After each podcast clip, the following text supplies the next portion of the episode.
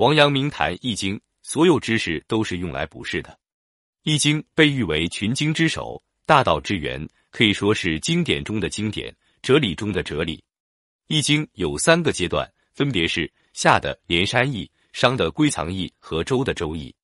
从文字角度看，易由两部分组成：上部是日，是太阳的符号，代表阳；下部是月，是月亮的符号，代表阴。日与月都是变化的，因而亦含有变异之意。经过观察分析，可以发现，日月虽然是变异的，却有一定的规律，在这个规律范围之内，又不是不变的，因而亦含有不易之意。掌握了易的变异与不易的规律，就可以发现易其实是很简单的，因而亦含有简易之意。简而言之，《易经》告诉人们，这宇宙万物是变化的，变化是有规律的。只要掌握了变化规律，宇宙也很简单。在一定程度上，《易经》和海洋法系的判例法很相似，《易经》通过一个个案例去认知整个宇宙。海洋法系则是通过一个一个案例诠释法律精神。其实，《易经》本质上是一本讲述关于变化以及变化规律的书。小的层面可用来掌控个人命运，趋吉避凶，实现人生梦想；中等层面可以认知天下。正如系辞所说：“易，无私也，无为也。既然不动，感而遂通天下之故。”大的层面改变世界。系辞说：“以通天下之志，以定天下之业。”以断天下之疑。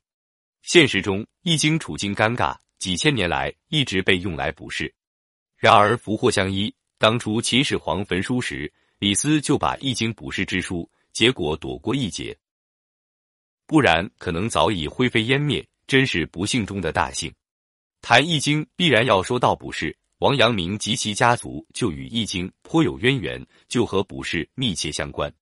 王阳明的六世祖王刚和道教赵元都颇有渊源。赵元都不是一般人，乃宋朝皇族后裔，师傅是道教大仙白玉禅，俗名赵有钦，道号元都子，人们就称之为赵元都。赵元都懂易经，通卜筮，擅长炼丹，驻颜有术，教授王刚卜筮之法。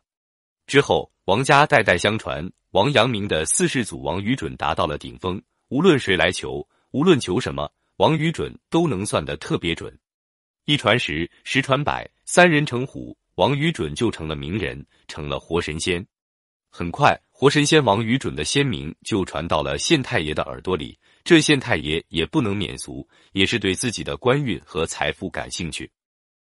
官场向来流行不问苍生问鬼神，官员流行学易经，拜半仙做老师，学好周易，学会风水，修整自家祖坟去。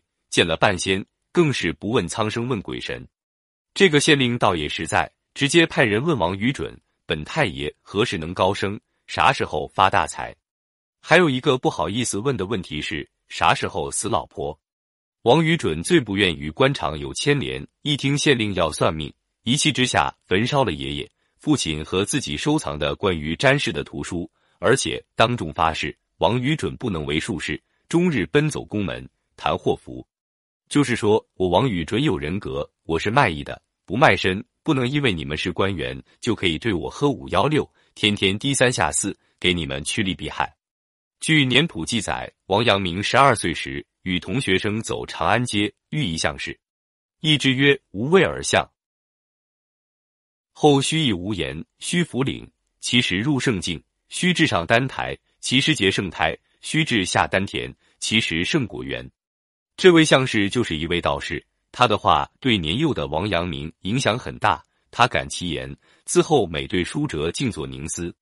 正是这位相士的话，使他萌发了成为圣贤的念头，而成圣是他毕生的精神动力。虽然他此时并不清楚相士所说的是哪家的圣人。王阳明上奏书得罪刘瑾，